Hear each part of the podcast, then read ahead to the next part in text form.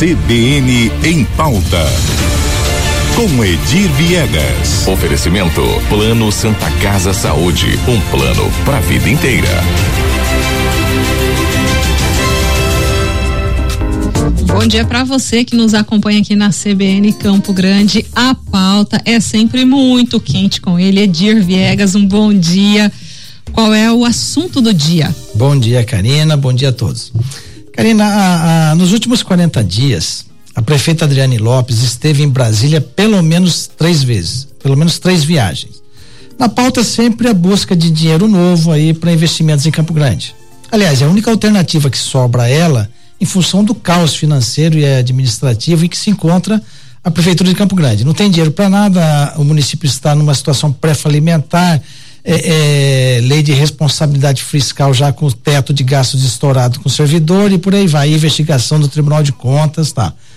E, e a gente até entende, ela tem que trazer dinheiro novo porque não, pelo fato de não ter alternativa. Mas o que chama a atenção nossa e passou a, a ser mais constante, não sabemos se é em função do ano pré-eleitoral, é o anúncio de nós, novas obras, de novos investimentos, ao mesmo tempo que as obras que estão paradas continuam eternamente sem a atenção do poder público. Eu, ou seja, eu anuncio uma nova obra, sendo que eu tenho aí no entorno de Campo Grande, nos bairros, um monte de obras paradas há anos. Alguma completando aniversário de década. Olha só, eu tenho certeza que você já fez esse levantamento daquilo que foi anunciado para aquilo que está parado. Edir, qual que é o balanço que você faz disso? Olha, o balanço é que, eh, vamos dizer que tem um empate aí, né? A gente sabe da necessidade de Campo Grande não, não fizemos o quantitativo disso. Pegamos as, as obras mais emblemáticas. Uhum. E lembrando que esse modelo de gestão ele vem desde 2017. Né? Se você se recorda, o antigo Clube Surian ali na Mato Grosso, o então prefeito Marquinhos Estrada disse que ia ventilou a possibilidade de utilizá-lo como unidade de saúde, é isso? É, não, é, é, EMEI, EMEI, creche, é, né? Exato.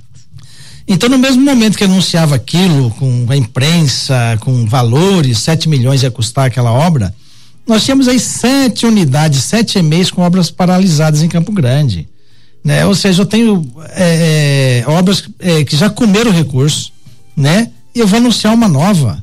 Só para você ter uma ideia, dessas oito EMEIs que nós temos aí, é, é, é, aliás, sete EMEIs, uma está com a obra tocando em, em passo de tartaruga e outras seis paradas, totalmente paradas há anos. Isso já consumiu até agora, essas sete obras, 5 milho, cinco milhões e 600 reais. estão parados. Aí eu vou e falo: olha, vou construir uma. É, é, anuncio novos investimentos. Peraí, vamos primeiro terminar o que começou. A obra parada, ela gera mais custos do que você iniciar uma obra nova. Porque ali eu já investi tempo e dinheiro, equipamentos. Tem e-mails aí, Karina, uhum. que todo o material de construção já foi furtado. Uhum. Outras viraram ponto aí de, de, de encontro de marginais. Uhum atrapalhando a vida da população nos bairros, né? Essa é a situação. Agora, a prefeita tem uma saída, uma janela para resolver isso, que é o programa da, da, do governo federal, que é o Pacto Nacional pela Retomada de Obras e Serviços de Engenharia voltados à educação básica. E, aí, e é de suma importância isso, porque em Campo Grande nós temos aí um déficit de 8.700 vagas nas EMEIs. Ou seja, são 8.736 crianças é, é, dados do mês passado que cujos familiares foram até a Secretaria Municipal de Educação e não conseguiram vaga para os seus filhos. A vantagem disso, o Ministério Público é, é, publicou ontem no Diário Oficial uma portaria é, através da qual ele informa que vai acompanhar né, esse processo aí da retomada das obras com recursos federais. Né? Ainda bem, porque se a gente depender só da prefeitura, é obra que começa e não para não vai terminar nunca. Como alguns exemplos que a gente traz aqui. Praça do Imigrante. No aniversário de Campo Grande, num pacote aí de 400 milhões que a prefeita anunciou, estava é, é, na agenda a Praça do Imigrante. Todos os artesãos foram retirados da praça ali na esquina da 26 de agosto com a Rui Barbosa e Joaquim Murtinho. Vamos é, é investir 270 mil para revitalizar. Karina, 15 dias depois do anúncio, que foi feita fotografia de caminhão no local, foi retirado todo o calçamento, tudo, e a obra está parada. Simplesmente pioraram o que já estava ruim. Né? Hoje começa o período de chuvas, Nossa. aqui vai virar um barro.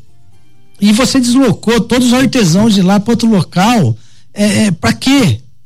Qual é o sentido disso? Não faz o menor sentido, a não ser que a gente taxar isso como incompetência pura e simples.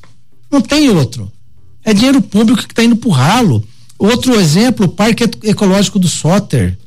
É, é, é desassoreamento, porque lá é cabeceira, tá a montante. Então, é, toda vez que dá uma chuva muito forte, é, tá assoreado, isso vai prejudicar todo o leito do córrego, vai ter enchente, vai ter uma série de, de, de transtornos aí para a população. A obra começou, retiraram mais de 30 árvores lá do entorno e foi abandonada também. Ou seja, uma área de nascente está sem vegetação. Sem cobertura. Sem cobertura. A prefeitura retira e a obra está parada. A Lagoa Itatiaia, ali no, no, no, na região do Tiradentes, né? Contrato, a, a ordem de serviço foi assinado em 30 de setembro do ano passado. Informação que nos chega é que até agora a obra está parada. E o caso mais grave que mais grave que vocês trouxeram hoje, a obra do Lago do Amor. 32 dias que foi inaugurada ali e já teve que interditar porque está desmoronando a passarela. Ou seja, aí fica uma dúvida: a prefeitura não acompanha essas obras? Ela não tem engenheiros no seu corpo de pessoal, no do seu quadro técnico, para acompanhar se o projeto foi de fato executado à risca, como deveria ser, ou o projeto foi mal, mal feito, mal elaborado, ou a prefeitura não fiscalizou.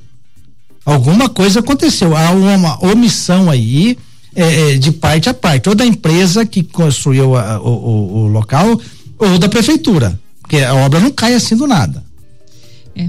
É, são situações, né, Edir, que sem contar ali na Avenida Ernesto Gás, o que a gente também está cansado de ver ali em frente ó, ao shopping, que vira e mexe, dá uma chuva, aquele trecho acaba desbarrancando, né, ao longo de toda a via. Enfim, são é. situações que é o dinheiro público. É o dinheiro tá, público. E pior, tá utilizado e mal utilizado. Mal utilizado, mal aplicado. A gente tem que lembrar que o período de chuvas está começando.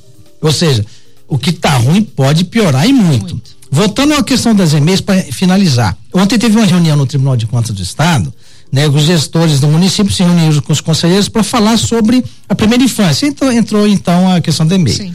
Aí o, o, o, o presidente do coordenador geral do Comitê da Primeira Infância do Tribunal, conselheiro Célio de Lima, ele falou dos avanços da gestão municipal e abre aspas.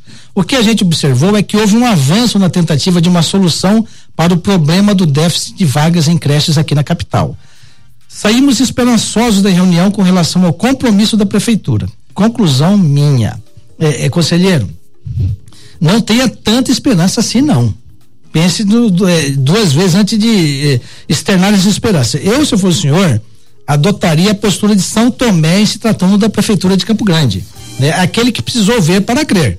Que a gente ouviu muito essas promessas, vão fazer assim, vão fazer assado e não acontece nada. Né? E estamos de olho aqui e, e, vamos trazer mais informações sobre isso, o, o, Karina, que nos chegaram agora.